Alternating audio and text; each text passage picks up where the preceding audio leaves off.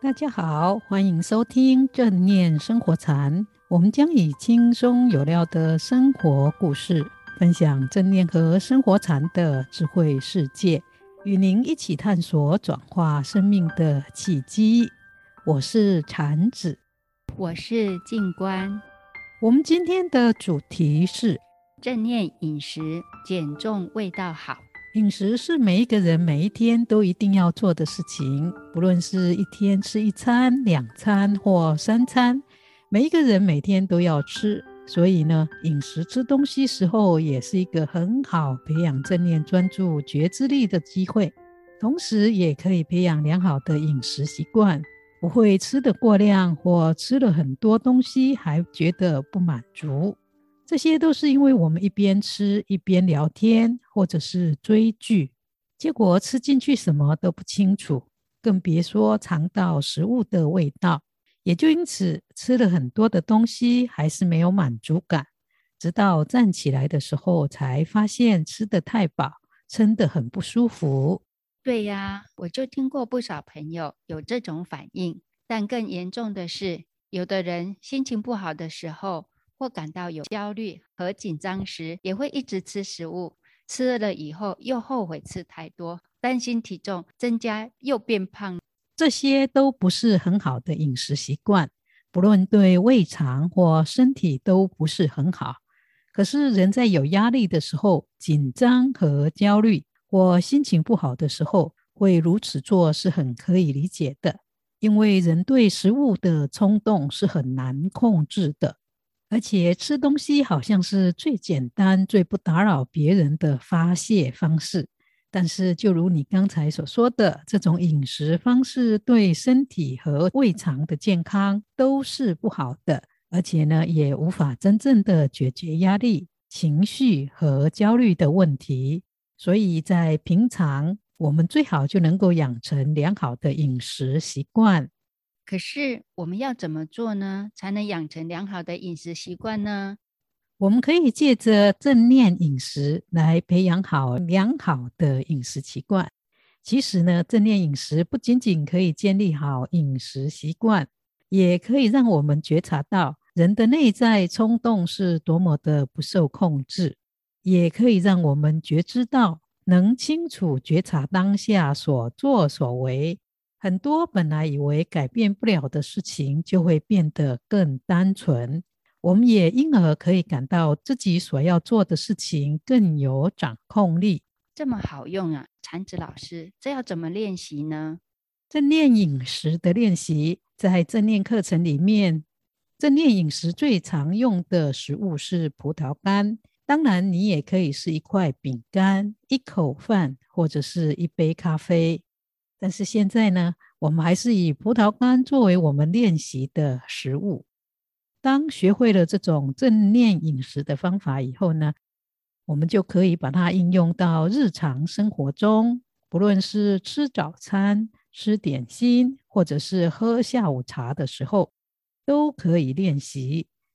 只要能够用上这个方法，我们就会发现我们所吃的食物变得非常的有味道。吃起来特别的可口，而且也非常的舒服。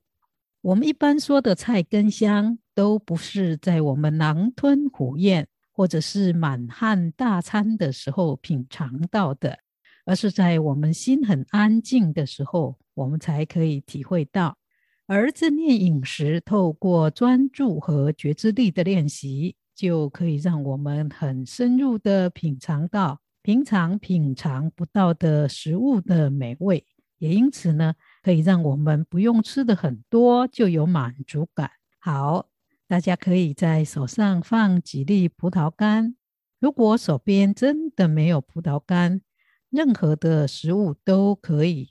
我们就想象自己是从一个很遥远的星球来到地球上，从来没有看过这种食物。所以，当我们拿到葡萄干的时候，我们会很好奇，用所有的感官来探索它。现在，我们可以拿起其中的一粒葡萄干，就好像我们从来没有看过一样，专注看着这一粒葡萄干，从它的表皮、色泽、形状都去探索一下。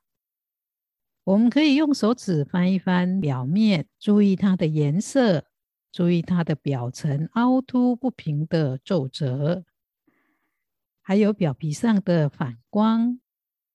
是不是有些部分比较暗淡，有些部分比较亮呢？接着探索一下它的质感，是软的、硬的、粗的，还是细滑的？练习的时候，如果升起一些想法，比如，为什么我会做这种奇怪的练习？这个练习有什么用？我不喜欢这个练习，等等。试着清楚的去觉知这一些念头，看着这一些念头，让这个念头自然的升起，但是不要被他们转走。当你看清楚了以后呢，你就回过头来，继续专注的去觉察。你现在要看的葡萄干，接下来我们把葡萄干放到鼻子下，仔细的闻一闻它的味道。除了甜味以外，有没有其他的味道呢？接着再把葡萄干拿到一边的耳朵，也压一压这个葡萄干，听听看有没有发出什么声音，或者是感觉一下。葡萄干拿进我们的耳朵旁边的时候，跟拿开的时候，耳朵的感觉有什么不一样？接着慢慢的把葡萄干送到你的嘴边，注意你的手是如何把葡萄干送进嘴里面的，并且去感觉一下嘴巴里面是不是已经开始有分泌唾液了。接着轻轻的把葡萄干放到嘴里面，放在舌头上。先不要咬它，只是用你的舌头去探索它。你可以专注觉察这个葡萄干在你的嘴巴里面的感觉，以及因为嘴里的这个葡萄干带给你的舌头和嘴巴有什么样的觉受。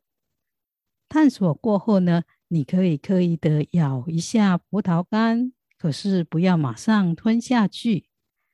试着去感受这个葡萄干的。味道是怎么样子的？也去觉知，当你咬下葡萄干的时候，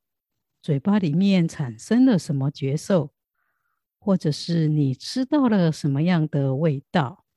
接下来，慢慢的咀嚼葡萄干，感受葡萄干的味道，以及觉知你嘴巴里面有唾液，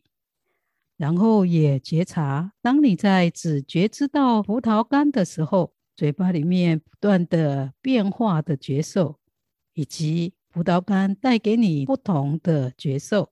一旦你觉得可以吞咽了，就有意识的觉察吞咽葡萄干的觉受，感受到葡萄干滑下喉咙，通过食道进入胃里，这些过程是不是能够清清楚楚的去觉知它？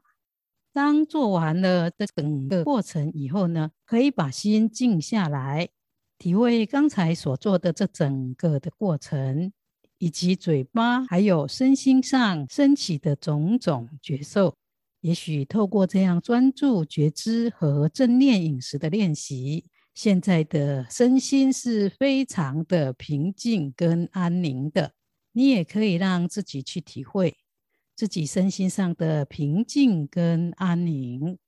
最后可以在心中默默的祝福，愿世界上每一个人都能够平静和安详。然后你就可以慢慢的起身，安详的去做你要做的事情。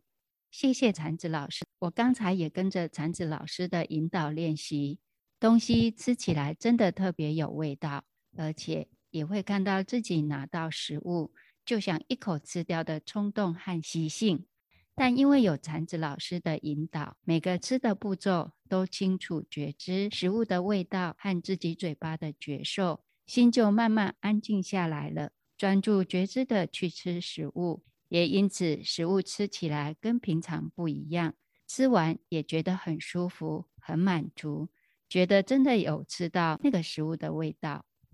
很好，刚才静观有很专心的练习和觉知，所以可以有这么多的体会。其实就像刚开始讲的，吃东西也是很好练习正念专注觉知力的时候，因为当我们用这种专注觉知的方式进行吃东西的时候呢，我们就可以看到自己跟食物的关系改变了。我们会看得更多、更深入，也更清晰，而且会看到事情的固有秩序和事件之间的关联。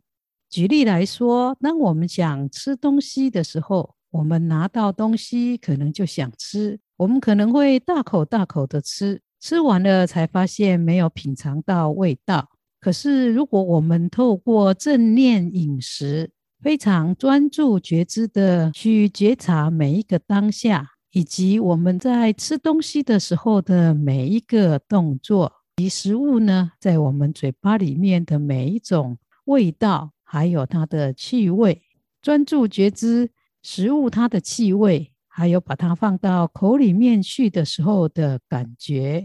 都会让我们更清楚地看到这个食物本身的味道。也因此，我们吃进去的时候呢，我们对这个食物以及它的味道会有更深的认识。相同的，如果我们用正念专注觉知力的方式来做事情的时候，我们跟事情的关系也会不一样。我们可以把这个事情看得更广、更深入，也更清晰，也会看到这件事情跟其他事情的关联。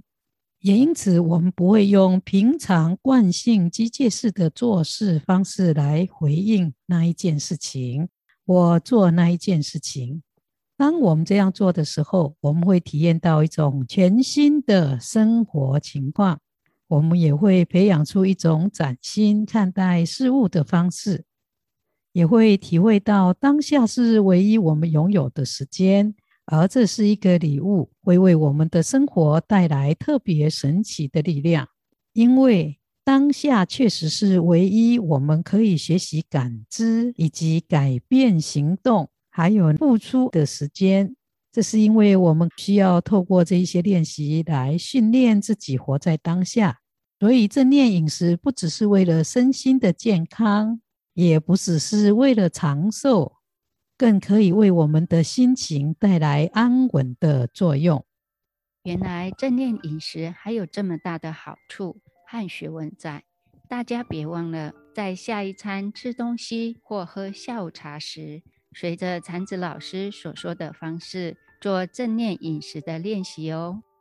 是的，希望大家都能够把握机会做正念饮食的练习。相信只要你有练习，一定可以感受到食物不同的味道，也不会因为吃太多而担心体重。欢迎大家到正念生活禅的脸书分享你们练习的心得跟感想。最后，祝福大家在练习正念饮食中，身体越来越健康，心情也越来越自在而美好。我们下一周见，下周见。